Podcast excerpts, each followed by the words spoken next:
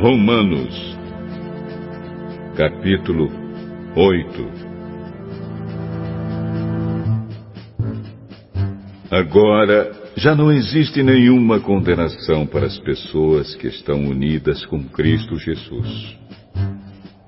Pois a lei do Espírito de Deus, que nos trouxe vida por estarmos unidos com Cristo Jesus, livrou você da lei do pecado e da morte.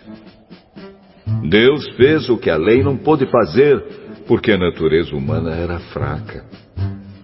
Deus condenou o pecado na natureza humana, enviando o seu próprio Filho, que veio na forma da nossa natureza pecaminosa, a fim de acabar com o pecado. Deus fez isso para que as ordens justas da lei pudessem ser completamente cumpridas por nós que vivemos de acordo com o Espírito de Deus e não de acordo com a natureza humana. Porque as pessoas que vivem de acordo com a natureza humana têm a sua mente controlada por essa mesma natureza. Mas as que vivem de acordo com o Espírito de Deus têm a sua mente controlada pelo Espírito. As pessoas que têm a mente controlada pela natureza humana acabarão morrendo espiritualmente. Mas as que têm a mente controlada pelo Espírito de Deus terão a vida eterna e a paz. Por isso, as pessoas que têm a mente controlada pela natureza humana se tornam inimigas de Deus, pois não obedecem à lei de Deus e, de fato, não podem obedecer a ela. As pessoas que vivem de acordo com a sua natureza humana não podem agradar a Deus. Vocês, porém, não vivem como manda a natureza humana, mas como o Espírito de Deus quer se é que o Espírito de Deus vive realmente em vocês. Quem não tem o Espírito de Cristo não pertence a Ele. Mas, se Cristo vive em vocês, então, embora o corpo de vocês vá morrer por causa do pecado, o Espírito de Deus é vida para vocês porque vocês foram aceitos por Deus. Se em vocês vive o Espírito daquele que ressuscitou Jesus, então aquele que ressuscitou Jesus Cristo dará também vida ao corpo mortal de vocês, por meio do seu Espírito que vive em vocês. Portanto, meus irmãos, nós temos uma obrigação, que é a de não vivermos de acordo com a nossa natureza humana. Porque, se vocês viverem de acordo com a natureza humana, vocês morrerão espiritualmente. Mas, se pelo Espírito de Deus vocês matarem as suas ações pecaminosas, vocês viverão espiritualmente pois aqueles que são guiados pelo Espírito de Deus são filhos de Deus. Porque o Espírito que vocês receberam de Deus não torna vocês escravos e não faz com que tenham medo. Pelo contrário, o Espírito torna vocês filhos de Deus. E pelo poder do Espírito dizemos com fervor a Deus: Pai, meu Pai. O Espírito de Deus se une com o nosso espírito para afirmar que somos filhos de Deus. Nós somos seus filhos e por isso receberemos as bênçãos que Ele guarda para o seu povo e também receberemos com Cristo aquilo que Deus tem guardado para Ele. Porque se tomamos parte nos sofrimentos de Cristo, também tomaremos parte na sua glória. Eu penso que o que sofremos durante a nossa vida não pode ser comparado, de modo nenhum, com a glória que nos será revelada no futuro.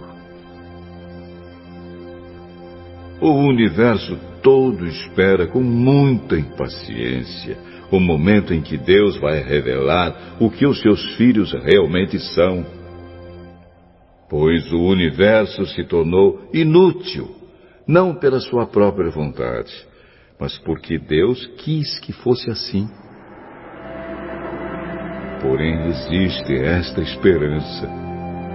Um dia, o próprio universo ficará livre do poder destruidor que o mantém escravo e tomará parte na gloriosa liberdade dos filhos de Deus. Pois sabemos que até agora o universo todo geme e sofre como uma mulher que está em trabalho de parto.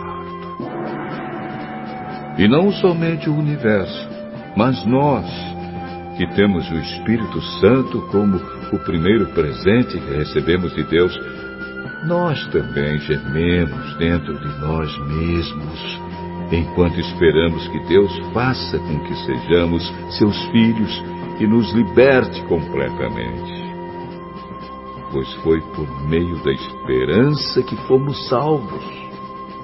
Mas, se já estamos vendo aquilo que esperamos, então isso não é mais uma esperança. Pois quem é que fica esperando por alguma coisa que está vendo?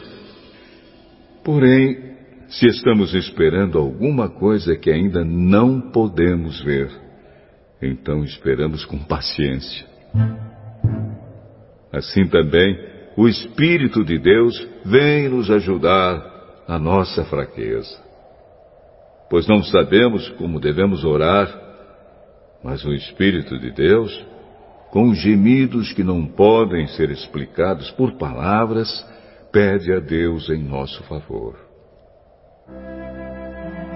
E Deus, que vê o que está dentro do coração, sabe qual é o pensamento do Espírito.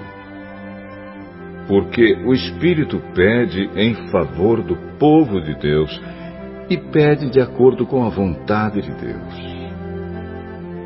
Pois sabemos que todas as coisas trabalham juntas para o bem daqueles que amam a Deus, daqueles a quem Ele chamou de acordo com o seu plano. Porque aqueles que já tinham sido escolhidos por Deus, ele também separou a fim de se tornarem parecidos com seu filho. Ele fez isso para que o filho fosse o primeiro entre muitos irmãos. Assim Deus chamou os que havia separado.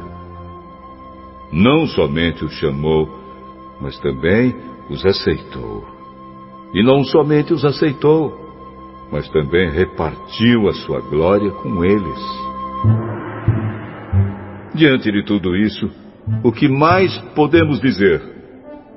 Se Deus está do nosso lado, quem poderá nos vencer? Ninguém. Porque ele nem mesmo deixou de entregar o próprio filho, mas o ofereceu por todos nós. Se ele nos deu o seu filho, será que não nos dará também todas as coisas? Quem acusará aqueles que Deus escolheu? Ninguém! Porque o próprio Deus declara que eles não são culpados. Será que alguém poderá condená-los? Ninguém! Pois foi Cristo Jesus quem morreu, ou melhor, quem foi ressuscitado e está à direita de Deus. E ele pede a Deus em favor de nós. Então, quem pode nos separar do amor de Cristo? Serão os sofrimentos, as dificuldades, a perseguição, a fome, a pobreza, o perigo ou a morte? Como dizem as Escrituras Sagradas, por causa de ti Estamos em perigo de morte o dia inteiro. Somos tratados como ovelhas que vão para o matadouro. Em todas essas situações temos a vitória completa por meio daquele que nos amou.